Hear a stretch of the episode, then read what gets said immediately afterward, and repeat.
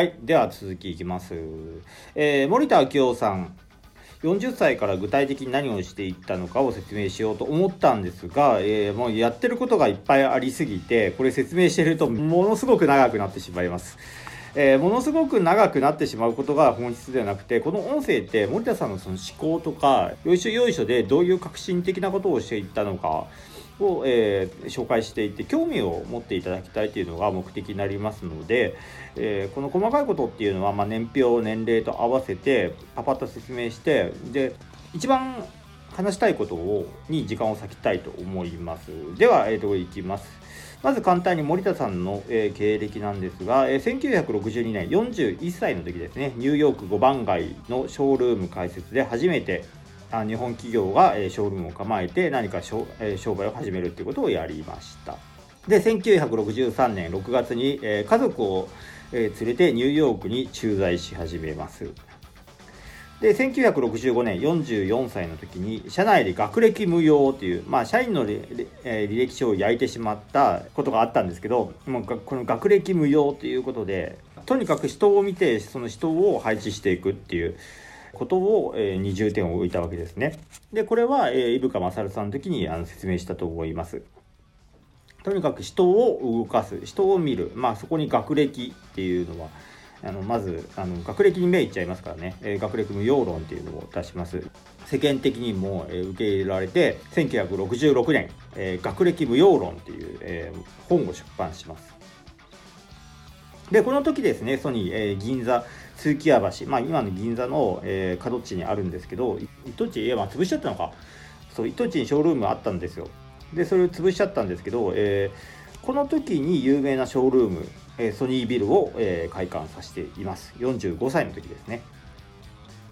で1968年。この時に CBS ソニーレコードの社長に就任しています。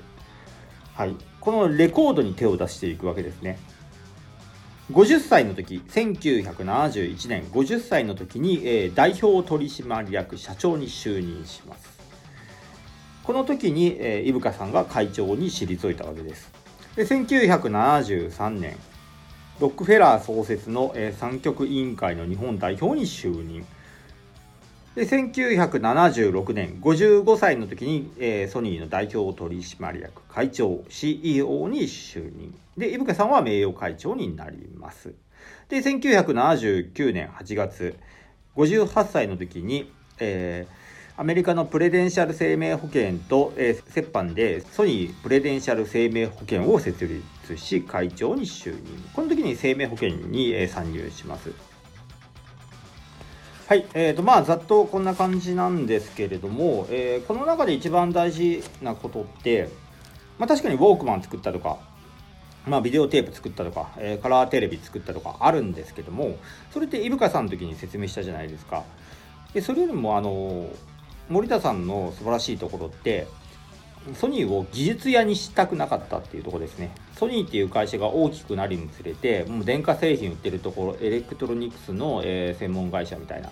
感じになっちゃっていたんですけど生命保険を始めたりあとインターネットねソネットってあるじゃないですか。あれってあの元ソニーが出資してる会社でして、えー、プロバイダーをやり始めたり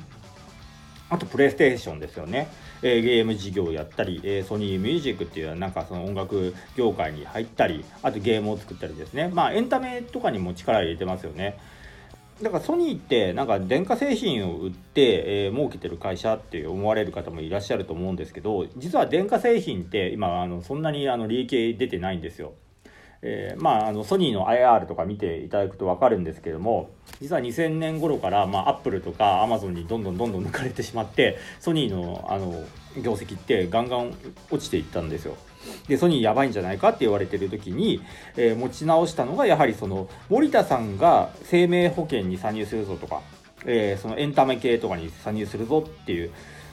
え、これを仕掛けていたからソニーっていう会社は今持ってるようなもんなんですよ。でこれがものすごく、えー、先見の目があることだったなと思います。伊深さんだけだとちょっと厳しかったかなと思います。あ会社って一つの分野に集中することはまず大事なんですよ。そこで大きな成果を出すっていうことは非常に大事なんですけど、これがある程度大きくなった時に、この事業を展開させて分収益を分散させておかないとじゃあもし電化製品売れなくなったらどうするのとか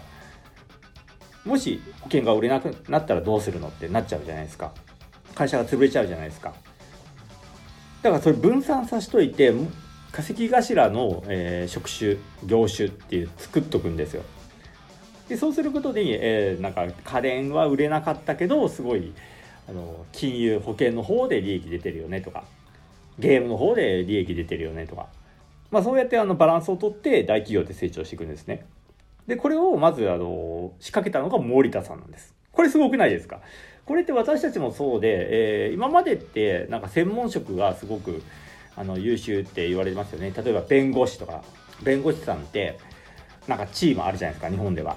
弁護士って言ったらすごいねってお金ももらってるねって給料高いんでしょ？ってなるじゃないですか。でも今弁護士って結構溢れ返っていて、えー、低所得者の弁護士も多いんですよ。だから弁護士だけではなくてそこに IT スキル、まあ、プログラミング実はできるんですよと知識あるんですよとか、えー、ネット系強いんですよとかいう IT 弁護士が出てきて IT 弁護士の需要ってすごい高くなって、えー、高所得も取れるんですね。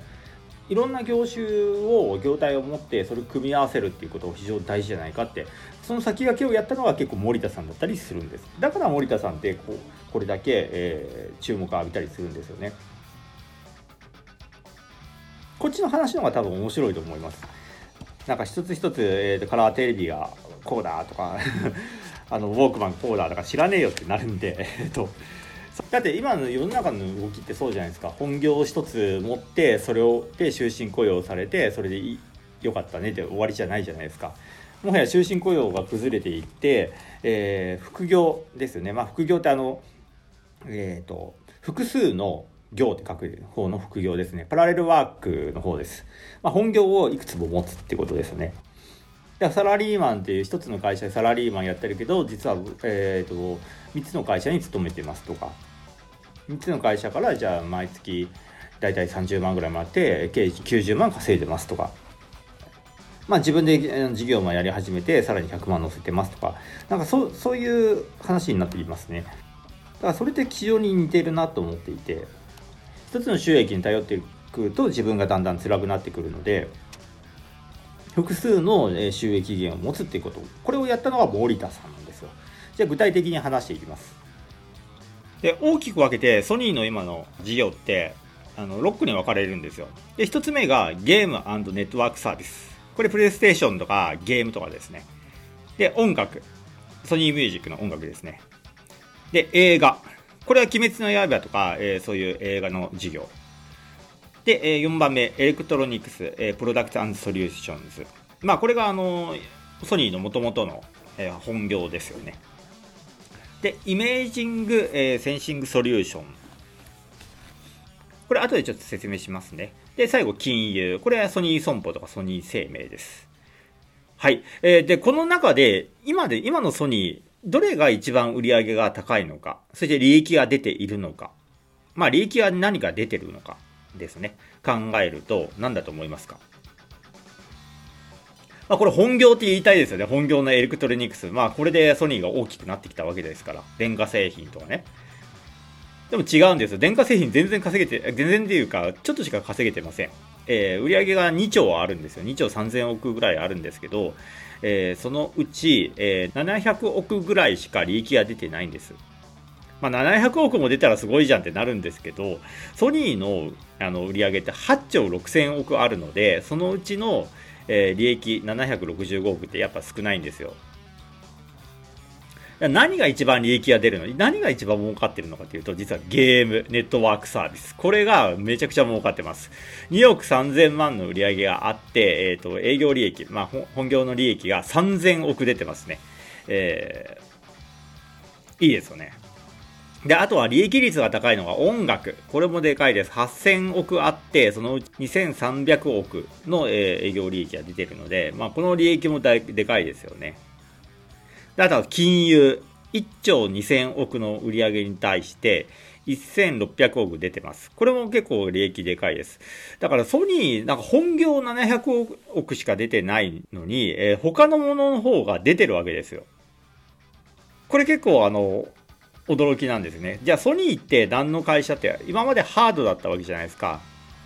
その PC だったりテレビだったり、そのハードで稼ぎ、稼いできた会社ではなくなって、えー、変貌を遂げたわけですよ。じゃあこれを仕込んだの誰っていう。で、これがなかったらソニーっていう会社潰れてますから。で、これを、えー、仕込んだのが森田さんなんです。やばいっすね。この2、30年、盛田さんのもう亡くなっていらっしゃるんですけれども、えー、まあ20年ちょっと経つんですけど、えー、もう30年も40年前に仕込み始めたっていうのが盛田さん。だから先見の目はめちゃくちゃあるわけですよ。はい。でちなみにイメージング、えー、センシングソリューションってどういうことかっていうと、簡単に言うとイメージセンサーっていうのをつけています。イメージセンサーってまあ携帯電話のスマートフォンにも入ってるし、オーディオの中にも入ってるし、えー、監視カメラの中にも入ってるんですけど、まあ、イメージセンサーで分かることって対象物までの距離とかね、対象物の、えー、移動方向、スピード、対象物の判別とか、AI 処理機能を搭載した、まあ、センサーのことを言うんですけども、まあ、こういう事業もやってます。なかなかね、えー、一般消費者からするとあまり馴染みがないかもしれませんが、はい。あと、メディカル事業っていうのもそうですね。えー、これに入ります。まあ、医療機器というんでしょうか。はい。なんかぜひね、この IR って、えっ、ー、と、会社の成績表なので、IR って私見るの大好きなんですけど、このあの成績表を見ると非常に面白いなと思います。なんかね、今からあのやっぱお金って資産って自分の貯金とかもそうなんですけど、まあ、まずは稼ぐこと、お金稼いだものを今度投資しないといけないと、で投資するときに見るのがこの IR ってやつ、会社の成績表を見て、この会社に投資しようかなっていうのを見たりするので、結構 IR 見てると面白いですね。まあ、数字が苦手な人ってあの嫌っちゃうと思うんですけど、えーまあすまあ、お金のことなんで、まあ、お金ってみんな好きじゃないですか、えー、貯金増えたりすると好きじゃないですか。でお金嫌いな人はあまりいないと思うんですよ。だからお金のことなので、えー、お金の勉強だと思うと、えー、楽しくなります。はい、えー、で森田明夫さんから学んでいただきたいところって、えー、やっぱブランディングが非常にうまかったっていうことですよね、えー、なんか私な私がなんか偉そうに言うことでもないんですけどその森田さんの奥さんも非常になんかこう気品のある方で、えー、頭も良くて、えー、その森田さんのファッション、森田さんの身だしなみ、これを支えたのは奥さんだったんですよ。やっぱ森田さん見てかっこいいってみんな思いましたよね。えー、なんか、プライベートジェットからさっに降りてきて、スーツもピシッとしていて、カバンも、なんかブランドのいいカバン持って、なんか本当紳士がプライベートジェットから降りてきた、で、世界中を駆け巡ってるって、なんかかっこいいじゃないですか。で、まあ、当時の人って、まあ、特に海外行く機会もあんまりそんなになかったですし、海外でましてやビジネスするなんていうことは、恐ろしくてできなかったと思うんですよ。かなり勇気がいることなんですよね。